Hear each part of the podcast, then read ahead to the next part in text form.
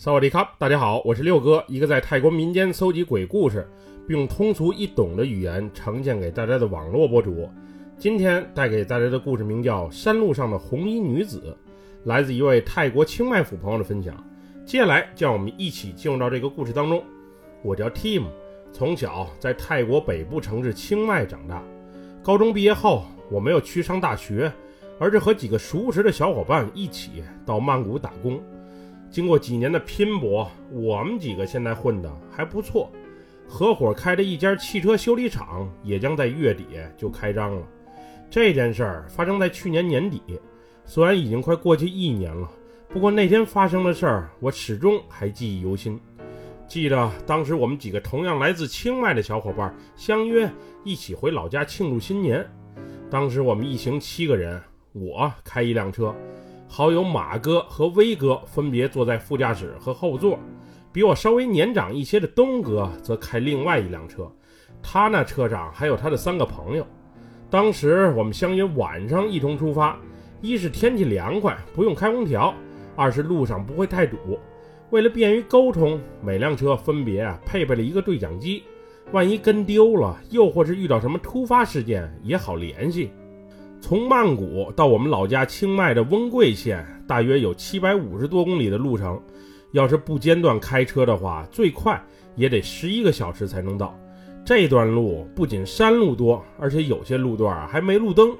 要不是常跑这条线路的老司机，大晚上走山路还真挺危险。不过我和东哥虽然年纪不大，但是在开车上绝对算得上是专业。来曼谷打工啊，就一直从事修车方面的工作，车修的都挺溜，就更别提什么开车了。再说我们平时还参加当地的地下赛车比赛，虽然成绩一般般，不过比普通人在开车上还是要专业不少。我们就这样一路开车，还算比较顺利。大约凌晨三点左右，我们来到了泰国北部的莱兴府，当时的气温有点低。凉风嗖嗖地往车里灌，而且那时天空还不时下着毛毛雨。总之，阴冷的感觉让人感到特别的难受。因为连续开了七个小时的车，开车的累，坐车的乏，于是我们决定找个加油站歇歇脚，也顺便买些吃的，补充一下体力。来兴府当地的加油站还算蛮多的，所以我们找着一个规模比较大的加油站，一点儿都不麻烦。把车停好之后，我和马哥以及威哥先去了趟卫生间，然后再去加油站里的七十一便利店逛了一圈，功能饮料来两瓶，也顺便买块凉毛巾擦擦脸，醒醒神。因为东哥那车啊都是烟鬼的缘故，他们始终是开开停停。我当时把加油站的定位发给他了，并相约在这里集合，然后一起再出发。因为接下来我们将不走大路，而是走一段穿山公路。虽然这条路啊车少，道路也险，不过是条捷径。我从这条路走的话，比我们走大路能节省近二百公里的距离。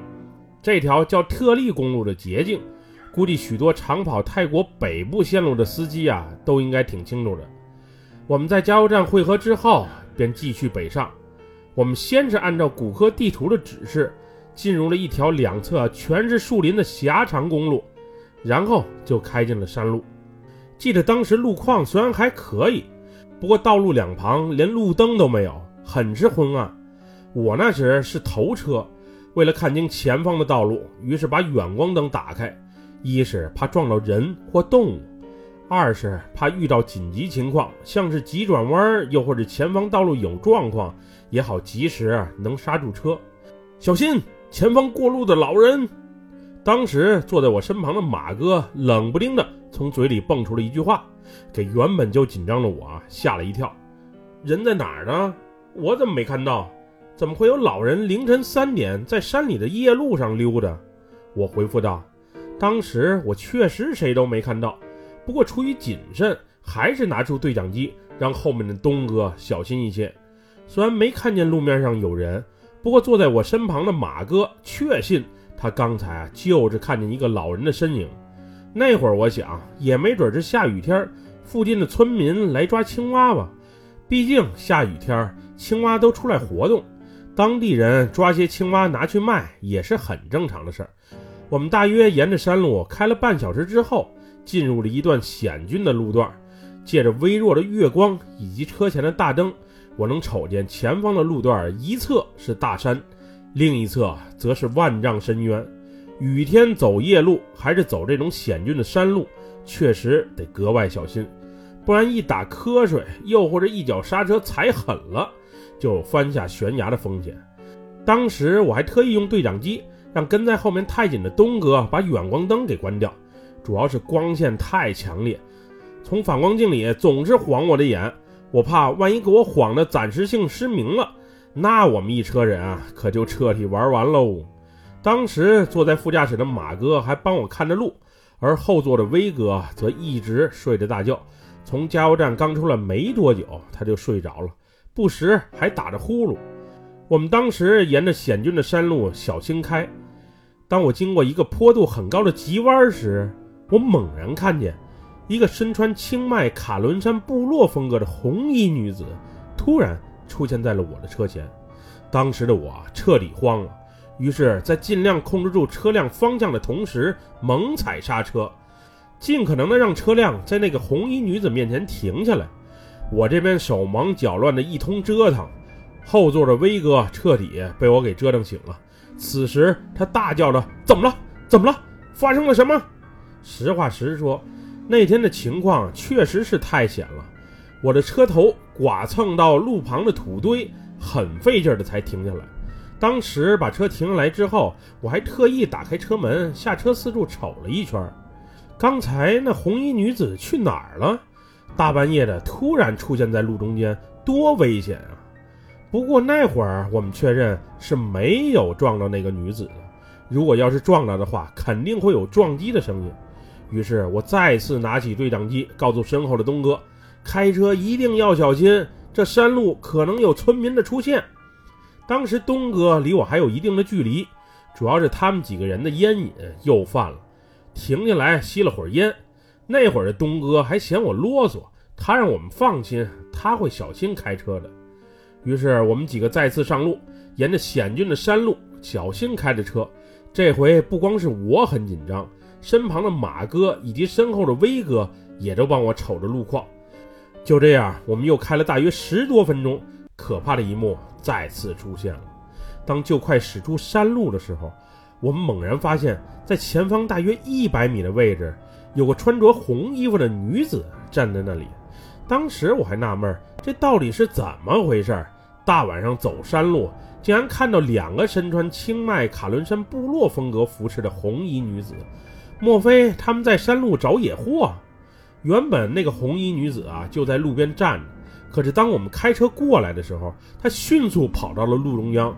当时啊吓了我一跳，我赶紧猛踩刹车，终于在那个红衣女子面前两米处把车稳稳地停了下来。我们车前的氙气大灯很亮，此时能清楚地看清这个红衣女子的样貌。不看还好，一看吓一跳。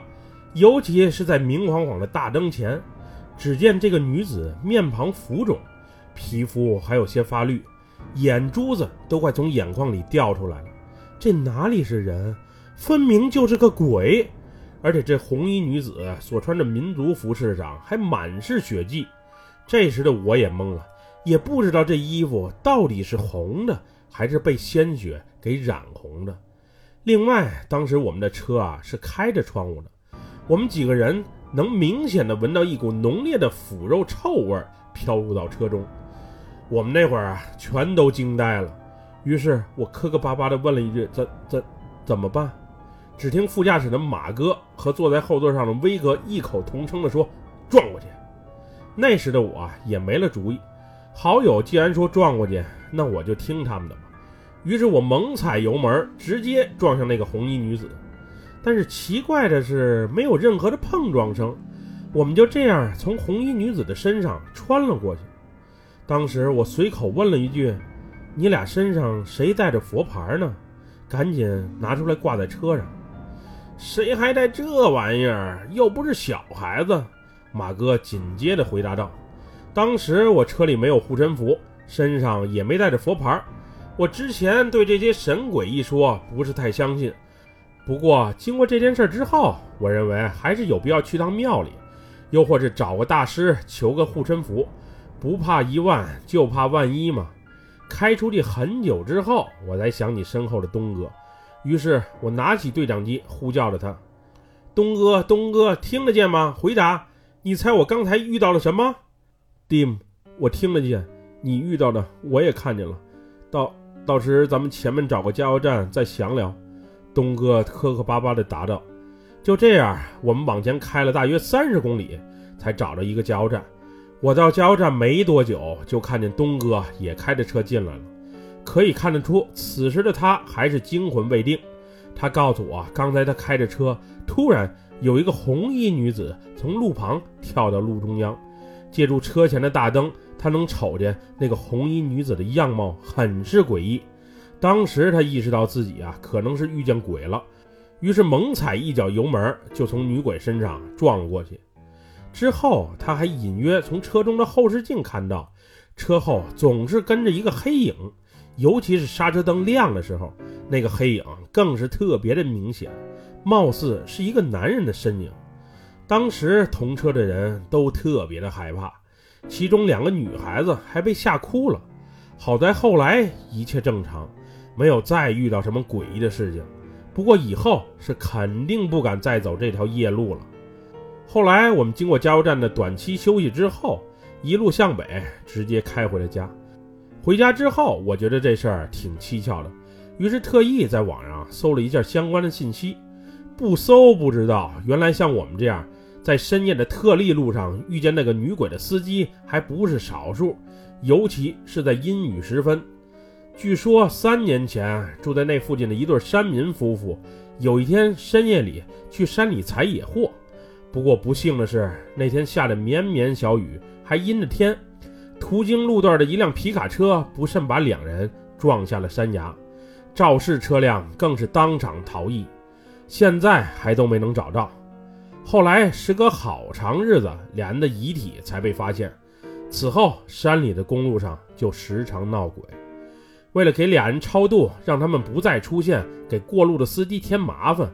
后来，当地政府还特意在他们被撞的地方修了一个小祭坛，现在应该还能看到。